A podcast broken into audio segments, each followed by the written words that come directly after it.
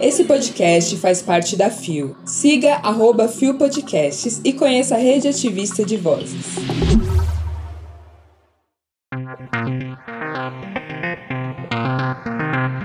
Pepita fala sobre Parada do Orgulho, maternidade e conquistas. Tribunal condena operadora por transfobia. Cresce homofobia e conservadorismo na Turquia. Quarta-feira, 28 de junho de 2023, Dia do Orgulho LGBTQAPN+, um dia em que não apenas celebramos nossa existência, mas reforçamos nossa resistência em prol da transformação social. Tá, querida! Olá, eu sou a Lua Manzano e este é mais um Bom Dia Bicha! Levanta, viada, vamos assim! O seu podcast diário de notícias sobre as comunidades LGBT QIAP+. Seis e ônibus. Deu no Gay Blog. Em entrevista exclusiva, Pepita fala sobre sua participação na Parada SP, Conquistas e Maternidade. Publicado em 22 de junho de 2023 por David Pazzato. A Parada do Orgulho LGBTQIA+, de São Paulo, realizada no último dia 11 de junho, contou com inúmeras atrações musicais. Entre elas, a cantora Pepita, um dos destaques no trio Amstel, a cerveja oficial da festa. Em entrevista ao Gay Blog BR, a artista falou sobre sua carreira, a importância de celebrar as conquistas da comunidade LGBTQIA+, na maior parada do mundo. Acho que não é só o fato de ser uma atração de um trio. Meu corpo está ali. Um dia muito especial para mim e para minha comunidade. Tenho muito orgulho de ser uma travesti, mesmo num país que o preconceito continua sendo o meu vizinho e continua me maltratando, magoando. Foi um dia muito especial. Foi um dia de gritar: tô aqui e mereço respeito. Iniciou Pepita ao falar sobre a importância de estar no trio da Amstel. Para a artista, a Parada de São Paulo é um momento de afirmação, de celebrar sua existência e o respeito. Pessoas iguais a mim chegam até os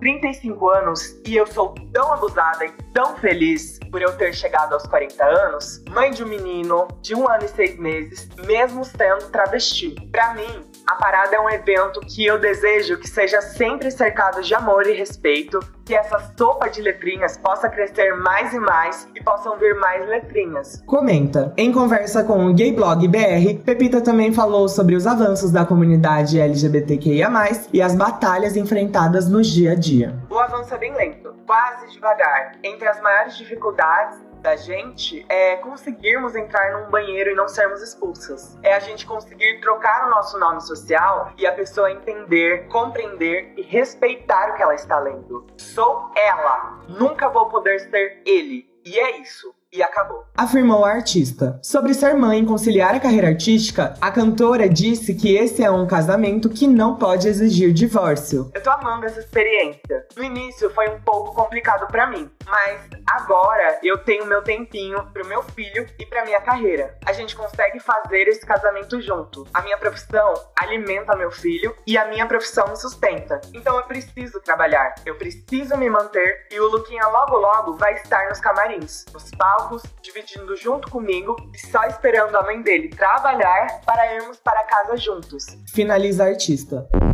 A gente precisa falar sobre a letra T de LGBTQIA+, o ano todo. E a gente deve pensar também sobre as interseccionalidades dentro da letra, né? É, gata. A Pepita é uma travesti preta que é mãe, que é uma pessoa que já passou dessa expectativa de vida de 35 anos que é imputada a nós, pessoas trans, por conta da violência estrutural, da violência naturalizada. E quanto mais interseccional essa pessoa, menos acesso ela vai ter. Então, não é sobre representatividade o fato da Pepita estar ali. É sobre principalmente o seu talento e o seu poder de transformação de estar ali em cima do palco. Uma travesti, enquanto nas comunidades LGBTQAPN+, pessoas cis ainda têm muito mais acessos e oportunidades. Você tá me entendendo? E eu fui muito feliz de poder trabalhar na Parada do Orgulho LGBTQAPN+, a 27ª, e graças às nossas transformações, esse ano a gente teve o Trio Trans, na qual eu tive a oportunidade de cobrir, e é importante a gente pensar sobre a ascensão dos nossos corpos, porque através desse lugar a gente vai conseguir cada vez mais transformar o consciente coletivo, poderemos nos organizar ainda mais para que a nossa dignidade seja pleiteada e a partir disso possamos ser naturalizadas para depois sermos normalizadas na sociedade. Consegue distinguir? Quero deixar um cheiro pra Pepita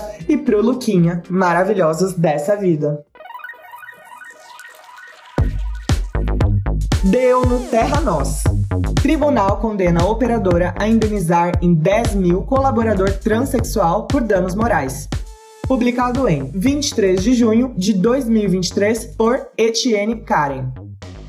A empresa de telefonia Oi, que está em recuperação judicial, terá de pagar 10 mil reais em danos morais para um funcionário transexual por ter desrespeitado sua identidade de gênero e seu pedido pelo uso do nome social no ambiente de trabalho. A decisão dada pela 17ª Turma do Tribunal Regional do Trabalho da 12ª Região, TRT2, em São Paulo, aumentou o valor da indenização que havia sido arbitrada em 6 mil reais pelo juiz de origem. Taiko Francischini foi contratado como consultor de vendas em uma loja Oi, mas ainda não tinha retificado sua documentação. Quando o gerente do local teve acesso aos documentos e começou a tratar o funcionário no feminino e com o seu nome anterior. O caso aconteceu em 2021. A menina do RH me disse: Você vai ter que aceitar a vaga como é. E eu fui obrigado, porque precisava do trabalho. Quando o gerente viu meu nome morto no sistema, ele descobriu que eu era trans e contou para todo mundo. Relata Taiko. O uso do nome social é um direito. É o que consta no artigo 4 do decreto número 8.727/2016, que prevê o uso do nome social e o reconhecimento da identidade de gênero de pessoas trans e travestis em seus documentos oficiais, se requerindo expressamente pelo interessado. A desembargadora Catarina von Zuben, relatora do caso, considerou que houve constrangimento do funcionário. Uma das provas no processo é a carta de dispensa. No documento ainda constava o nome civil de Taiko. Verifica-se que o autor foi constrangido pelo preposto por um comportamento fundado no critério injustamente desqualificante da identidade de gênero, escreveu a desembargadora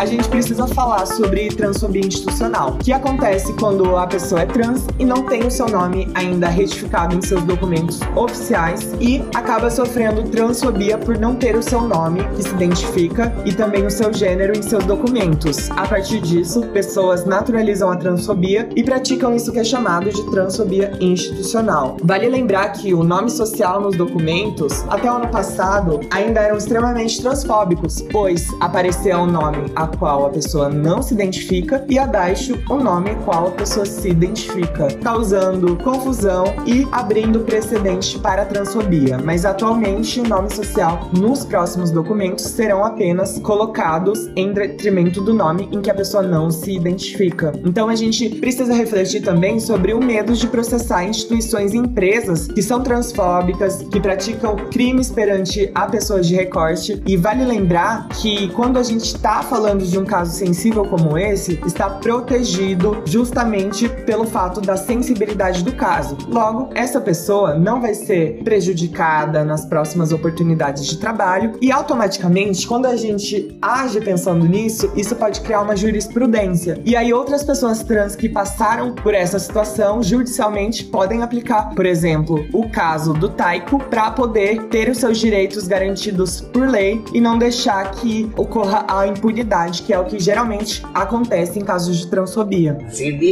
Por isso também eu falo sobre a questão de termos uma rede de apoio, sermos uma rede e também pensarmos em saúde psicológica. Afinal, pessoas LGBTQIAPN+, especialmente pessoas trans e intersexo, são extremamente violentadas e passam por vários atravessamentos sociais que levam essas pessoas a desenvolverem questões de saúde mental. E também vale reforçar essa questão da demora do tratamento dos casos, né? O caso aconteceu em 2021 e muitas das vezes a gente só vai conseguir muito tempo depois a nossa justiça e a sanção do caso em relação à nossa pessoa. Vamos agir porque, querida, não se dorme na Europa. Eu agradeço ao Taiko pela coragem e peço que as empresas em geral, não apenas de telefonia, entendam que nossos corpos não são tokens, não somos uma representatividade para estarmos na empresa. A gente merece qualidade desde que a gente faz o processo seletivo, até mesmo quando somos desligados das empresas. Vacila pra tu ver. Então, fica meu puxão de orelha para Oi e eu quero saber como que a área de diversidade da empresa vai poder desenvolver ações para que isso nunca mais aconteça.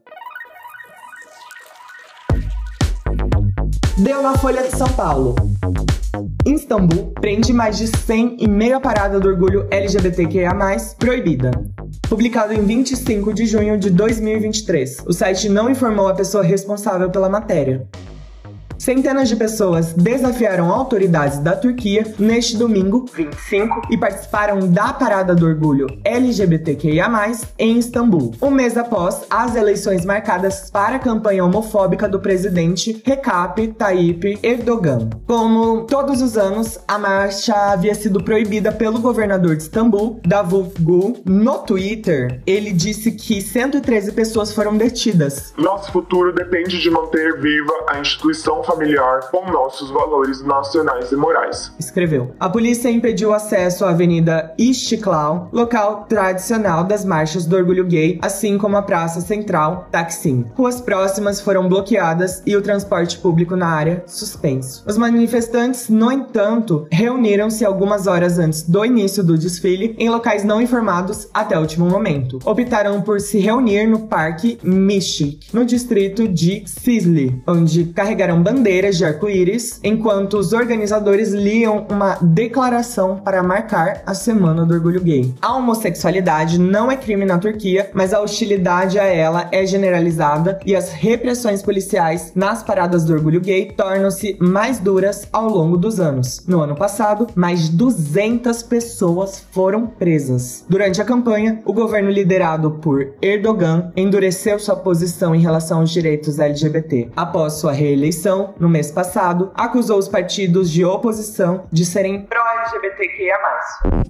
A repressão das instituições que, em tese, deveriam proteger os seres humanos estão contra as existências plurais na sociedade. Eu tô cansada. Vale reforçar que a nossa sociedade é plural e diversa em sua essência. Então, enquanto aqui no Brasil a gente ainda pode viver a nossa essência, a nossa existência, por mais que estejamos no país em que mais mata pessoas trans, em outros países a violência ainda é muito mais estruturada. Então, a gente precisa fomentar pessoas LGBTQIAPN+, na mídia popular, nas empresas e principalmente em lugares comuns da sociedade. Bora querer? Vale também fazer um adendo para a pessoa que escreveu a matéria que a gente não fala mais do orgulho gay, né? É, gata. Existe toda uma sigla e quando a gente fala só de um recorte social, que é a pessoa que é gay, a gente tá apagando outras existências, né? Então, enquanto alguns lutam por amor, muitas pessoas lutam pela sua própria vida. E dependendo da localização geográfica, a sua vida vai ter menos validade em detrimento de outras. Então, um salve para a população LGBTQAPN+ de Istambul que não vai me ouvir, Tá de sacanagem, né? mas deixo todas as minhas energias e peço também que vocês confiram o link da matéria que tá na descrição do episódio e também as outras matérias que comentamos no episódio de hoje. Chegamos ao final de mais um Bom Dia Bicha. Hoje eu tenho orgulho de ser a travesti positivamente viva com HIV no meio, que transforma a sociedade a partir da transformação de si própria. poderosíssima como a espada de um samurai. Nunca deixem de acreditar em vocês, independente de qualquer sigla que vocês estejam, até mesmo pessoas que não fazem parte das nossas comunidades. Peço a vocês que sejam pessoas aliadas, pessoas companheiras e entendam que merecemos equidade social social nessa sociedade plural e diversa em que vivemos. Eu quero mais. O Bom Dia Bicha tem identidade visual, edição e produção de Rod Gomes, idealização de GG, pesquisa e roteiro de Zé Henrique Freitas, que também apresenta juntamente com Bia Carmo, Gabivan, GG, Isa Potter, Euzinha Lua e Rod Gomes. O programa integra a Fio Podcasts. Conheça outros programas da rede Ativista de Vozes. E não deixe de nos visitar e de nos seguir nas nossas redes sociais. Os links para as redes e para as matérias que você ouviu neste episódio estão na descrição. Lembre que o Bom Dia Bicha é diário e retorna Sexta-feira! a partir das 6 horas da manhã com uma apresentação super especial. E não deixem de seguir a sua lua favorita nas redes sociais, fomentar pessoas trans, travestis e não binárias e vamos juntos na luta contra o estigma, contra o preconceito, para que a gente possa viver a nossa existência e essência em sua pluralidade. Bora! Deixa um cheiro da sua lua favorita e até o próximo episódio. Um cheiro para você que tem orgulho da sua própria existência.